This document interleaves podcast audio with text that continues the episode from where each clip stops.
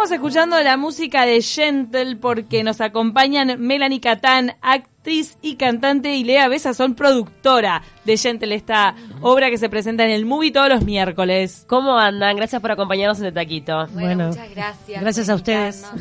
Y comparten cartelera con Copadas los miércoles Gentle, jueves Copadas. Es verdad.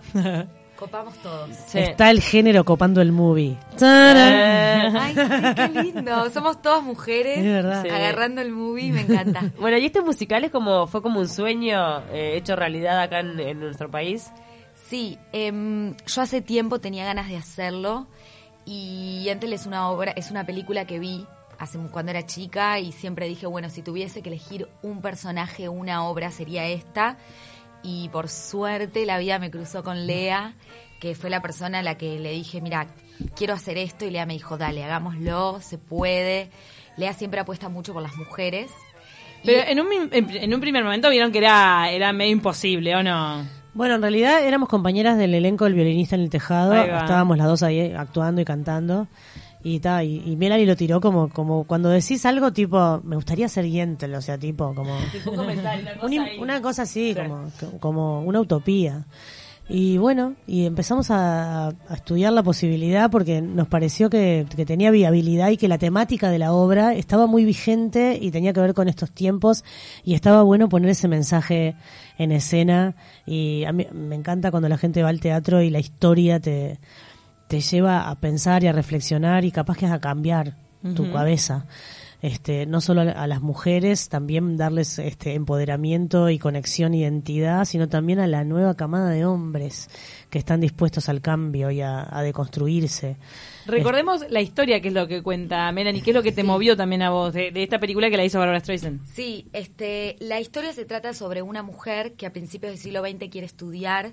Es un momento de la historia donde la mujer no tiene los mismos derechos que el hombre, no tiene acceso al voto, no tiene acceso al estudio. Entonces, de alguna manera, ella busca la forma de poder llegar a los estudios. Y para eso se tiene que trasvestir y hacerse pasar por hombre. El tema es que cuando se hace pasar por hombre le suceden muchísimas cosas a su alrededor, desde ella tener que inventar un personaje de quién quiere ser hasta ver cómo son las prácticas masculinas, cómo, cómo es todo lo que le rodea para ella poder este, atravesar eso. Y al mismo tiempo se genera como una suerte de triángulo amoroso que es ella se enamora de un hombre, ese hombre está enamorado de otra mujer, la Claro. otra mujer está enamorada de ella como hombre y ella al mismo tiempo le pasa algo con los dos, con Qué el hombre y con la mujer, sí. sí. Poliamor. Sí, El poliamor, claro. Me muero, hace sacando como temas Sí, sí, sí, lo escribió Beshevi Singer, un polaco en los Este, 70. Son Yo los recuerdo haberla visto, 70. la película es muy buena. Premio Nobel. Sí. Premio Nobel el polaco que lo escribió. Mirá, Bien. Sí, sí, Wow. Y bueno, y la puesta en escena también fue como bastante ambiciosa, ¿no?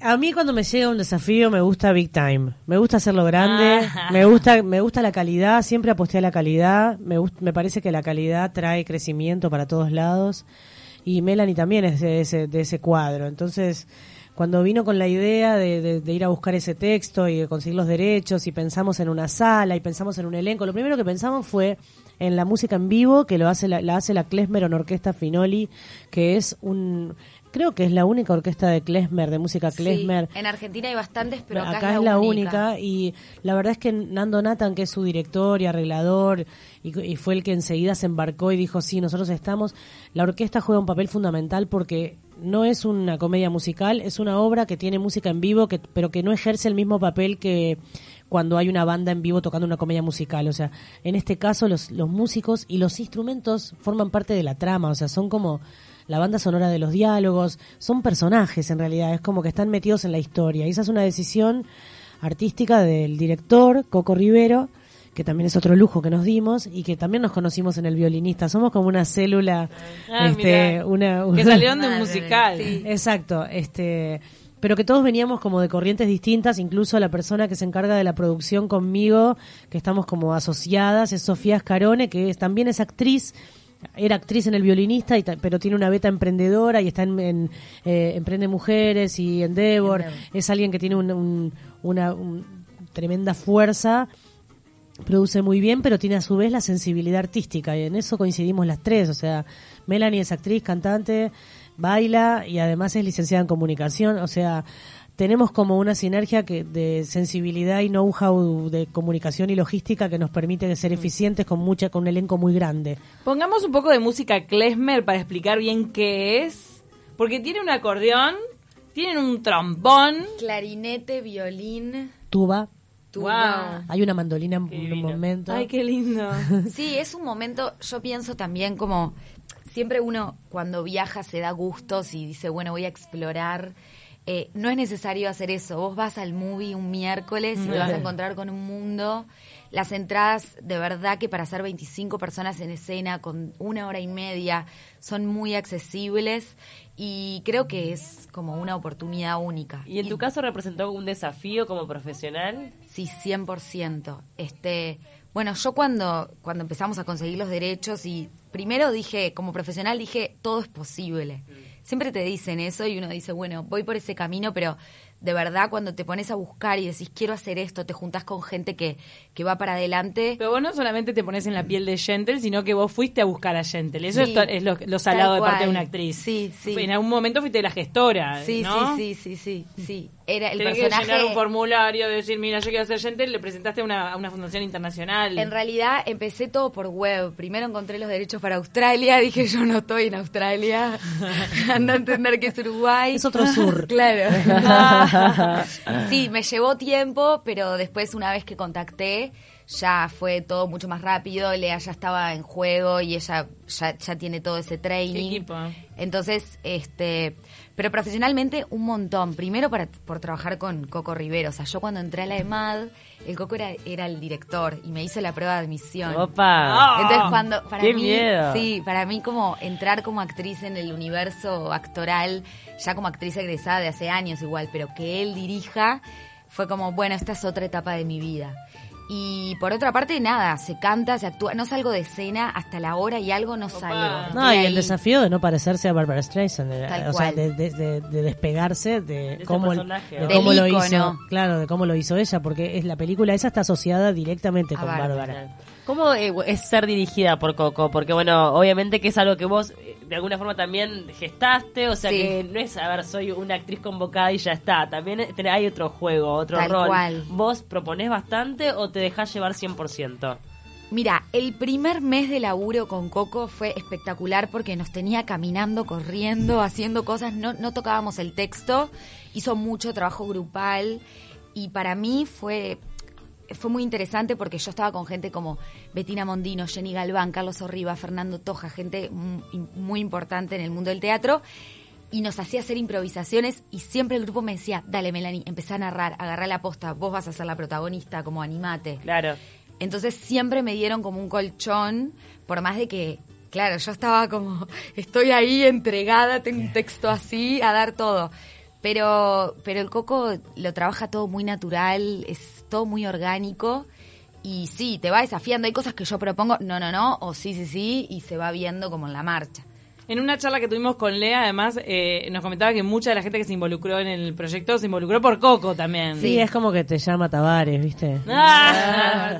Los citó y vinieron. En realidad hicimos un ejercicio re lindo cuando, nos- cuando la primera vez que juntamos a todo el elenco, este, hicimos un ejercicio de, bueno, contame por qué estás acá, porque en realidad era todo muy eh, incierto. O sea, todos dijeron sí sin preguntar condiciones ni nada. Y nosotros no sabíamos cómo lo íbamos a llevar a cabo. O sea, solo teníamos los derechos del guion, el director, la Y teníamos música. miedo de hasta dar el texto. Y ¿te teníamos, acordás? claro, teníamos miedo porque no sabíamos quién iba a, a- a resistir una propuesta este, completamente incierta.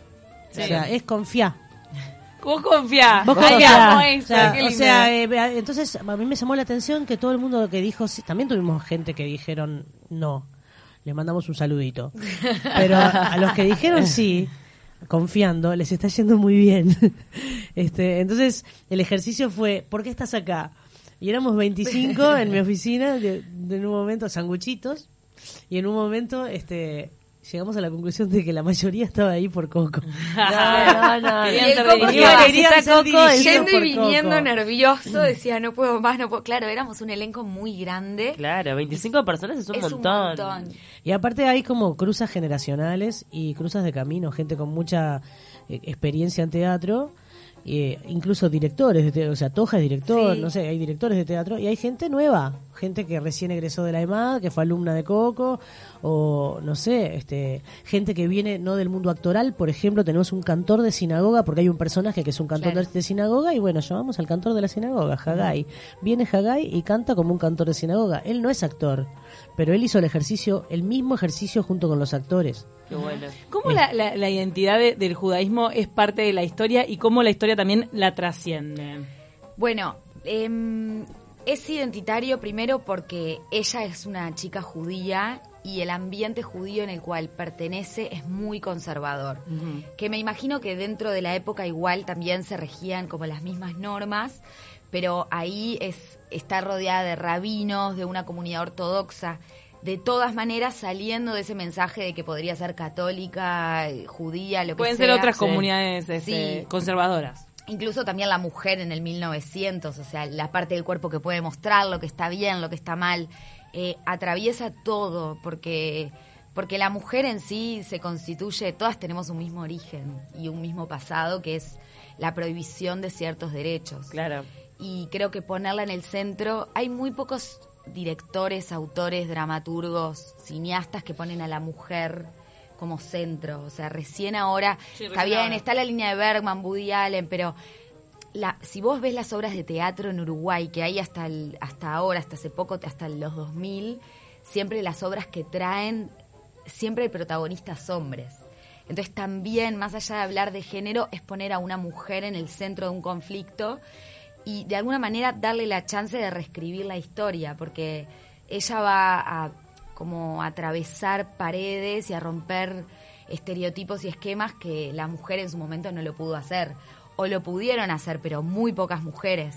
Claro, lo que pasa, claro, que ella rompió algo este y le abrió, el, le, abrió el camino, el paso a un montón que vinimos atrás, como un montón de mujeres ahora están rompiendo Sí. cosas para las que vendrán en un futuro, porque uno no es consciente de las limitaciones que seguimos teniendo de repente como mujeres, pensamos que hay una igualdad total y no es tan así en el fondo, ¿no? Y también de pensar que estamos acá porque, no sé, a mí me pasó, hoy Lea justo decía, yo hice la universidad y soy licenciada y en ningún momento de mi carrera me puse a pensar, fa, el derecho que tengo de estudiar. No, claro, es algo obvio. Es algo como...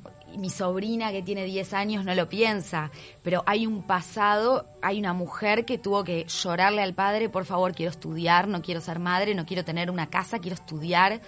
Y todo eso me parece que está bueno recordarlo, porque nos va a llevar incluso las discusiones que hay hoy en día de las marchas, de las mujeres, de los derechos, como recordar el pasado siempre te condena a no repetir, a no repetirlo en el futuro. Entonces, e- eso es muy interesante. Lea, ¿cómo estuvo el estreno?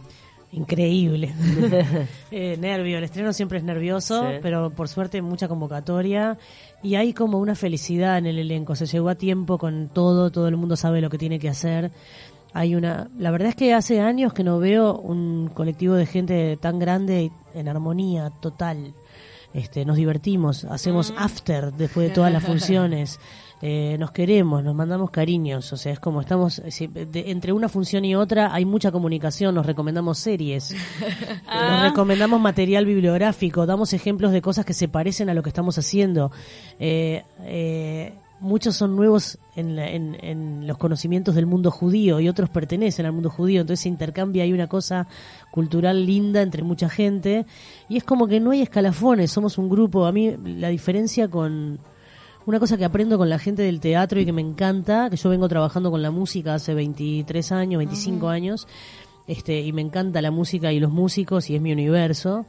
Eh, pero lo que veo en la gente del teatro, que ya también me pasó cuando hice Dandy, una ópera de, de Horacio Ferrer hace unos años, en el 2016, es que el teatrero es, co- es este colectivista por naturaleza. Verdad. O sea, piensa en grupo, piensa, siempre hay algo más grande que él para llevar adelante las cosas.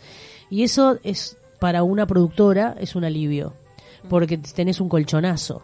O sea, no hablas con una persona y su universo y su ombligo, hablas con un proyecto que todos defienden y vos también. Entonces es como una una suma de voluntades y todos tirando para el mismo carro que no puede salir mal. Puede salir mal que no le guste a la gente la obra o puede salir mal que no venga la gente al teatro, pero humanamente no puede salir nada mal si vos tenés gente comprometida con el arte de esa manera. O sea, eh, a veces digo, son espartanos los actores, ¿viste? Mm. Ensayan los domingos. Al músico tenés Tremenda entrega, ¿no? Tenés como que, al músico tenés que seguirlo, tenés que escuchar lo que quiere hacer él. Ay, te amo. es, otro, es otro plan, es otro plan, los amo. O sea, son mi vida y yo también soy, soy cantautora, o sea que soy un bicho de, esa naturaleza. Está bueno los, los, pros y los contras de cada universo. Pero está, es, es, bien distinto el viaje y lo estoy viviendo en el caso de Yentel como productora y también como autora de las canciones, entonces trabajo con los músicos mucho. escribió las canciones. Eso, las canciones que marcan los momentos emotivos, ¿no? De, o lo, lo que pasa en ciertos momentos de la obra. Hay tres canciones que son como el eh, que hace que desatan una parte de la trama o que presentan algo o que cierran algo. Que las letras las hice yo trabajando en colaboración con Nando Nathan y con eh, nunca sé Andrés Rubinstein porque le hicimos el mama. Este, eh, ellos componiendo la música y yo poniéndole letra a una música preexistente que hacen ellos y también pensando la psicología y las emociones de los personajes y de la escena, que eso no lo hice nunca. No es lo mismo que hacer una canción para tocarla en la guitarra y ponerla en tu disco. Es distinto, es, otro viaje. El trabajo, aparte Lea me iba mandando y yo decía, ¿cómo sacaste toda esta información? Porque la canción es el formato más breve en que vos podés narrar, ¿no? Sí. claro. Y eso este tengo un maestro cerca, Fernando Cabrera que le agradezco todas las enseñanzas, que no, son solo escuchando su música y viendo ciento, tropecientos mil, doscientos shows de él que son siempre distintos, pero el formato de la canción es la forma más breve de comunicación, síntesis. Y eso, este, después que vos venís escuchando un texto, que una canción te resuma lo, cómo, cómo termina eso, o hacia dónde va, o el desenlace, o el puente hacia otro lugar, eh, es un ejercicio, fue un ejercicio precioso. Entonces yo me, me siento parte del elenco y a su vez de la, del equipo de producción. Qué este, responsabilidad escribir esas canciones de cero, ¿eh? Sí, igual a mí eh, escribir canciones se me da re naturalmente. este, sí también la escena, la, la, obra tiene cosas muy identitarias con mi vida personal. O sea, vos decís, vos escribís para la obra y para los personajes, pero cuando termina, vos, vos lo ves o lo ves cantado por otro en la voz de otro, que es muy emocionante eso, porque se te va no es más tuyo. y, y eso, este, te das cuenta que en realidad vos escribiste cosas que te pasan a vos. Son cosas, pro, o sea... Carol King hacía mucho eso también. Ella escribía para otros y cuando lo veía y después... Claro, cuando, vos cuando lo ves es un desapego y, y decís, bueno, sí, lo escribí para Yentel, pero bueno, yo que sé, te pongo un caso. Hay una canción del padre que hay que hacer porque se le muere el padre a la protagonista. A mí se me murió mi padre, o sea, es muy natural para mí escribir eso. Y eh, además es catártico, ¿no? O sea, es, una, es un proceso emocional interesante que me permite Yente. Igual hay algo como en el mundo de las emociones que me parece que nos aúna a todos, ¿no? Es como que cuando hay algo que se dice como desde el corazón o se canta desde el corazón, o sea, es como que es llega. Impresionante. Bueno, yo siento que, yo siento que cuando canta Melanie este, y vos, el espectador está viendo eso y la está descubriendo porque no la conoce, pasa una cosa que no tiene que ver con la, no solo con sus capacidades técnicas vocales, porque aprendió a cantar y eso, y tiene las herramientas, sino con que en su voz pasan cosas que tienen que ver con su, identificación con la obra y su ella es judía, o sea, su condición, o sea, está tocando una temática que en algún momento de su vida atravesó y eso la voz no lo niega, o sea, es como real, es auténtico, o sea, no, no, es como, no sé, un negro esclavo cantando en un campo de algodón. Es igual, es real. Como bueno. está cargada de visceralidad. Bueno, cuéntenos este, cuántas funciones quedan, cómo va a ser la gente para poder este, ir a verla. Hasta ahora tres funciones, nos mm. quedan dos funciones más, una es mañana, mañana es miércoles. Mañana miércoles, sí. Miércoles y después el 26. No sabemos qué va a pasar después de eso, por ahora era la primera temporada a la que apuntábamos. Así que bueno, vengan, porque... este, después quieren hacer algo, quieren ver y dicen, ah, ya se pasó el tiempo, es muy fácil, van a la boletería, entran por la página web. El movie es un lugar que tiene transporte para todos lados, es bastante céntrico. No, y eh, la sala es divina, tiene las, ubicaciones cualquiera sea, tienen se escucha bien y se ve bien. Puedes elegirlas online las ubicaciones. Sí, y además es como, hoy un poco hablábamos de eso, vas a ver teatro, vas a ver verso, vas a ver poema, vas a ver tragedia, vas a ir a ver música, es como todo en uno. Y creo que eso es, es un valor de esta obra y es lo diferencial. Si vos me decís, bueno, ¿qué diferencia hay Entel de cualquier otra propuesta? Además de los 25 en escena, es un todo. Yentl es el nombre de él. De ella. De ella. Ah, es el de ella. Es el de ella, que en realidad, bueno, cuando lo hacen en Broadway, lo- eh, se llama Yentl de Yeshiva Boy, que es como Yentl, el chico de- del lugar de los estudios, que es un juego porque Yentl es un nombre de mujer. Claro, claro. Y después en Broadway lo bajan a Yentl y Bárbara lo agarra así. Bueno, bueno, ¿qué más? Bueno, muchísimas gracias a las dos por acompañarnos, ha sido un placer recibirlas y quedan todos invitados. o sea, es Todos. mañana y el Y otro el miércoles. 26. Y el Sí. El 26. 19 no hay función porque es feriado y no, no tenemos Uruguay la no trabaja. Uruguay no tra- la sala no nos dan en feriado, no sé, Ah. ven cine, no sé qué hacen con la sala, pero el 12, o sea, mañana y el 26 es la última y después no vengas el 27 a decirme, "Che, ¿cuándo es la función de Viste la Yente?" típica del uruguayo dejas todo para el último Ay, momento. sí.